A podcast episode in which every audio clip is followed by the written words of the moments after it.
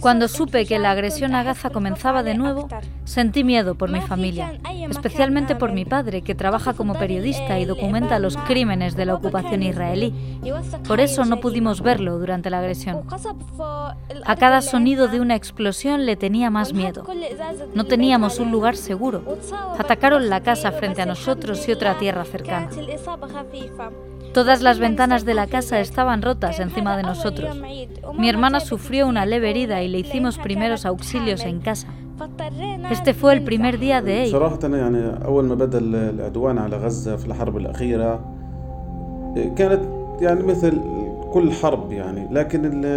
Cuando comenzó la agresión a Gaza en la última guerra fue como todas las guerras, pero lo nuevo en esta era la intensidad de las explosiones. Por primera vez he sentido que esta guerra fue feroz, en el verdadero sentido de la palabra. El sonido de las explosiones fue gigantesco.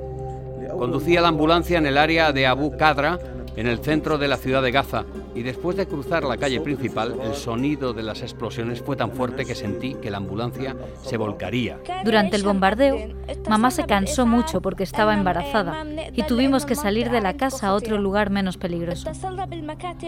Por la noche llamamos a la ambulancia para que nos sacara de la casa, pero lamentablemente no pudo localizarnos porque nuestra zona es un lugar peligroso. Llamamos a las oficinas de taxis y tampoco hubo respuesta, además de la falta de coches públicos en la calle. Así que salimos caminando de la casa a un lugar lejano. Gracias a Dios la agresión pasó. Tenía mucho miedo, pero nos acostumbramos a los crímenes cotidianos de la ocupación. Vivimos en una lucha constante. Se dispararon nuevos misiles y eso es porque Israel siempre está probando nuevas armas en la franja de Gaza. Las bombas fueron terribles y el sonido de las explosiones fue fuerte. El suelo temblaba, una experiencia muy difícil. Las casas se derrumbaban sobre sus ocupantes debido a la intensidad de los bombardeos y explosiones. Todos vimos escenas dolorosas en la calle Al-Wadda, en la ciudad de Gaza.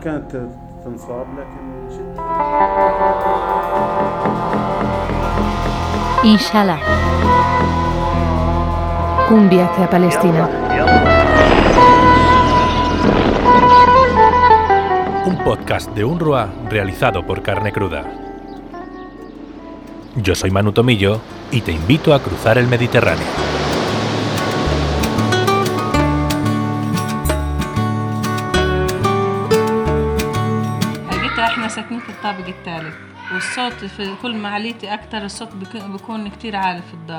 Somos una gran familia. Vivo en el tercer piso de un edificio en la frontera este de Gaza con mis tres hijos y mi esposo.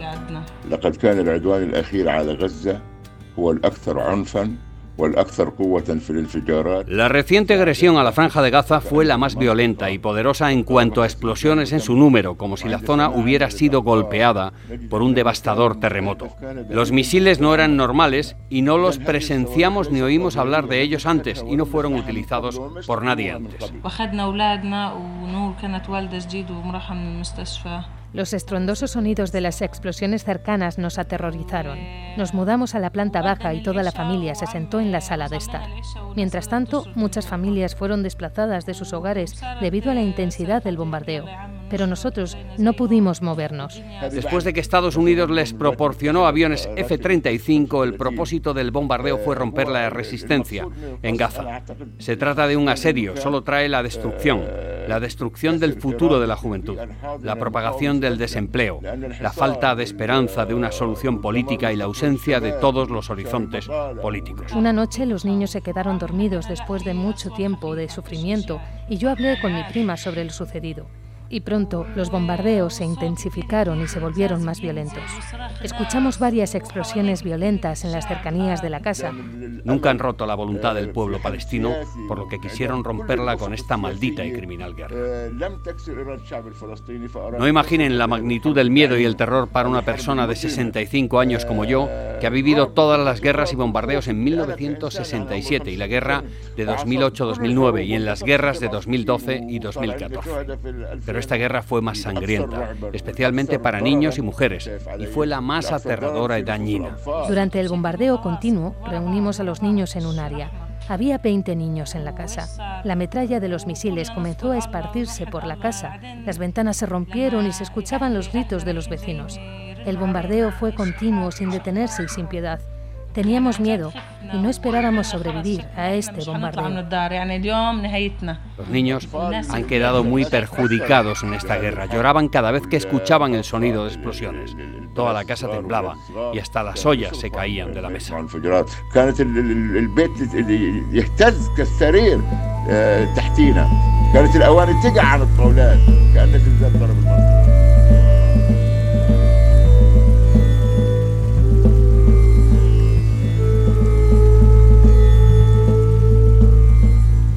يعني 11 يوما من العدوان على قطاع غزة كانت عبارة عن أشبه بالكابوس الذي 11 días de la agresión a la franja de Gaza. Fue una frase que era como la pesadilla que vivimos los periodistas al cubrir estos crímenes cometidos. La agresión a la franja de Gaza, 11 días que fueron difíciles en todo el sentido de la palabra, cuando solíamos ver cohetes cayendo sobre las casas y apuntando a torres y edificios.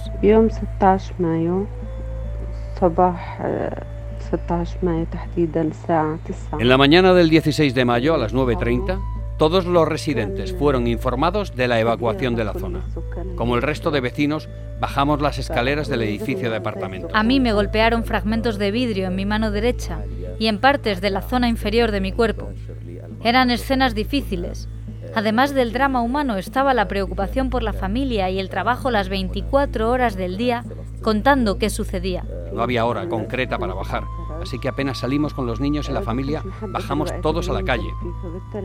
Estábamos todos los vecinos del edificio en la puerta. Esperábamos que el bombardeo de un apartamento o una casa concreta o algo apuntado al lado de un edificio que podría ser militar o buscado según el punto de vista del enemigo. En cada bombardeo que ocurría al lado del lugar en el que estábamos pasaba lo mismo. Llamar a los padres y conocidos a ver si estaban bien. Padres, hermanos, familiares, amigos en general sentían miedo por la suerte de los periodistas haciendo nuestro trabajo, cubriendo estos ataques. Fue una etapa difícil y días pesados. Nos sentamos y esperamos a ver qué pasaba. Después de un tiempo dispararon unos seis misiles a los cimientos de una torre. El misil pesaba una tonelada. Estaba cubriendo la noticia del bombardeo de la casa de la familia Rantisi mientras estaba en el aire. Y unos segundos después descubrí que esa casa atacada era la casa de mi hermana, y ella y su hija también resultaron heridas, y la casa quedó destruida. Y ahora viven en un apartamento de alquiler. Uno de los misiles no explotó. Tenía seis metros de largo, con un peso de una tonelada, y aún así todo el edificio quedó destruido. Hay muchas situaciones inolvidables mientras nos dirigimos a las áreas para cubrir los ataques. Solíamos ver cómo los cuerpos de los mártires eran arrancados del suelo, destrozados, asfixiados o golpeados por los escombros de los edificios destruidos. Son escenas que no nos podemos imaginar y con las que nos acostumbramos a vivir después de esta agresión.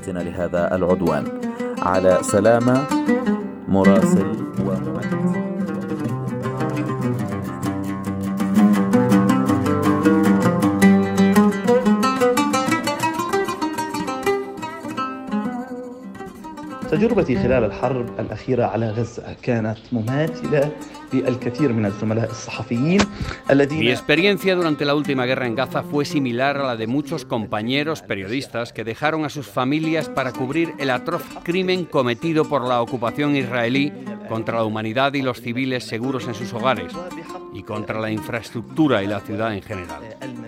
Durante la agresión solíamos salir a trabajar y los aviones llenaban los cielos de la ciudad de Gaza. Tenía mucho miedo, especialmente cuando los misiles apuntaron al terreno que está frente a nosotros. La casa se estremeció. Estaba sentado con papá. De repente, todas las ventanas y cristales se cayeron. Tenía mucho miedo porque a mi hermana se le cayó la ventana, pero gracias a Dios solo estaba un poco herida y la atendimos en casa. También llevaron a cabo una masacre frente a nuestra casa. Había dos mártires y muchos heridos. Y teníamos miedo y bajábamos a la casa de mi abuela. Ella solía tranquilizarnos y decirnos que no pasaba nada. Vivimos con cada ruido. Fue una explosión de tensión y ansiedad constante. Esperábamos a escuchar los nombres de los mártires, a escuchar a las víctimas, saber quiénes eran, para estar seguros de si un hermano o un padre o un amigo cercano habían muerto. Todos son atacados y todos están en riesgo. Vivimos una vida en tensión. Todo era anormal. Vivíamos en un estado de locura en el ataque israelí. Todos los que trabajaban en el campo estaban expuestos al peligro, viviendo un estado nervioso de tensión y ansiedad para familiares y amigos. Pero han atacado cuatro casas frente a nosotros. El temblor fue fuerte y el sonido nos aterrorizó. Salimos de nuestra casa. Mamá estaba muy cansada porque estaba embarazada y no pudimos ir al hospital porque no había coches, porque nuestra zona era muy peligrosa. Yo apoyo a las personas que apoyan a las familias de los mártires y los heridos. Nosotras no tenemos a la ocupación israelí. Estamos en nuestra tierra y debemos resistir todo lo que suceda.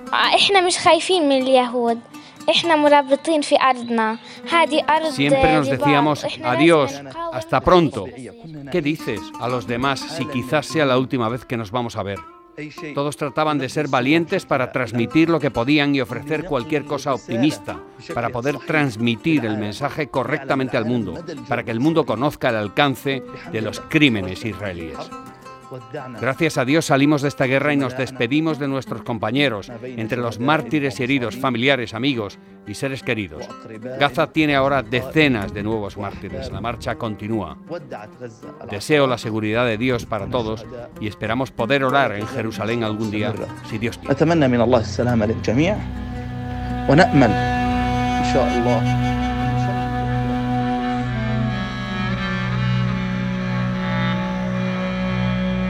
Bienvenidos a Inshallah. El capítulo de hoy tiene unos protagonistas, las personas que habéis escuchado, supervivientes del último ataque israelí a la franja de Gaza. Durante 11 días del pasado mes de mayo de 2021, el ejército israelí atacó por tierra, mar y aire toda la zona, destruyendo hasta los cimientos 450 edificios en la franja de Gaza. Para que os hagáis una idea, 17.000 viviendas, 17.000 familias afectadas. Además, se atacaron seis hospitales, nueve centros sanitarios de atención primaria y 59 escuelas. Hubo al menos 253 muertos, 66 niños y niñas y más de 1.900 heridos, a los que hay que sumar 113.000 personas desplazadas, 71.000 acogidas en escuelas de la UNRWA. Hoy hemos querido que les escuchéis a ellos. Hay poco más que añadir cuando se trata de explicar una guerra que las voces de las personas que la han vivido. Hombres y mujeres que todavía intentan asimilarlo. Bueno, pues afortunadamente ahora que han acabado los bombardeos es un alivio para la población que ha estado 11 días sometidas a un terror absoluto y ahora mismo lo que nos encontramos es que la mayor parte de la población está en estado de shock por todo lo que ha vivido y todo lo que ha visto. A la par, estamos en un momento en el que estamos evaluando todos los daños que se han producido dentro de la franja de Gaza, todas las infraestructuras. A quien escucháis es a Raquel Martí, directora ejecutiva de UNRWA en España. Y de los comentarios que más me impresionan siempre, más me afectan, es cuando escuchas a un padre o una madre decir que por las noches tienen que decidir dónde dormir, porque no saben qué es mejor para la familia sí que una bomba se los lleve a todas a la vez, por lo tanto es mejor dormir en una misma habitación, o al menos que alguien de la familia se pueda salvar y lo que hacen es dividir a los hijos en diferentes habitaciones. Entonces dicen que también para el futuro que les espera casi es mejor que mueran todos a la vez y que no haya nadie ni que les tenga que llorar ni que tengan que volver a pasar por una situación similar. Y es que durante estos días de bombardeos nadie ha escapado a los ataques de Israel. Una escuela nuestra, por ejemplo, sí recibió un impacto directo de un misil y otras eh, infraestructuras han tenido daños directos o daños colaterales.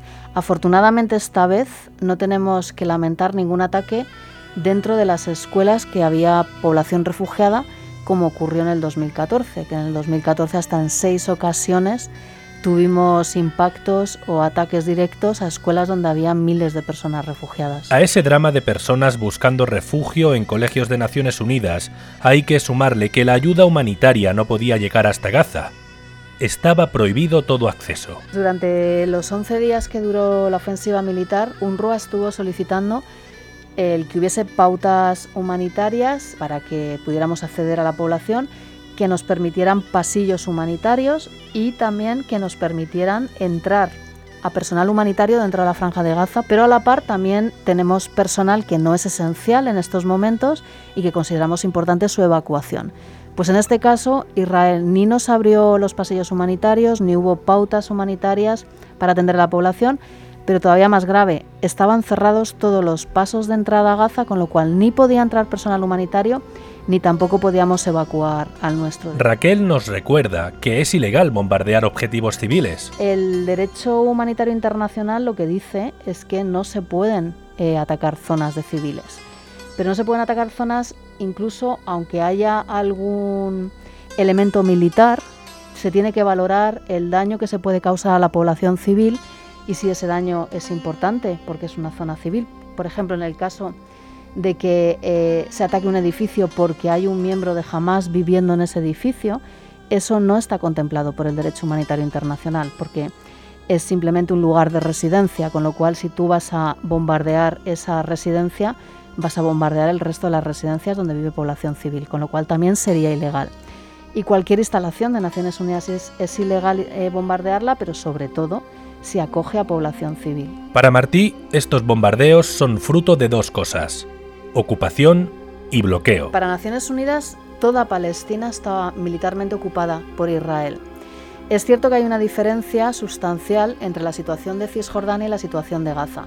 En Gaza en el año 2005 Israel decide retirar al ejército y decide sacar a los 8.000 colonos que estaban en asentamientos ilegales dentro de la franja de Gaza. En ese momento Israel dice, a nivel internacional, informa que ellos han dejado de ocupar Gaza. Pero sin embargo, eh, lo que dicen los expertos eh, internacionales y de Naciones Unidas es que ya eh, en la actualidad no hace falta una presencia física militar dentro de un terreno o en un terreno para poder controlarlo de una forma efectiva. Y eso es lo que ha pasado a hacer Israel. Israel ha sacado a su población y a su ejército de Gaza, pero sigue controlando de una forma efectiva el territorio. Para nosotros lo que es es una ocupación periférica, porque ellos están instalados en todo el perímetro de Gaza, por tierra y por mar, y a su vez lo que aplican es un bloqueo. Aunque todo nos indica que este tipo de ataques son cíclicos, ojalá y este haya sido el último, que se acabe ya con tanta muerte y destrucción. Inshallah.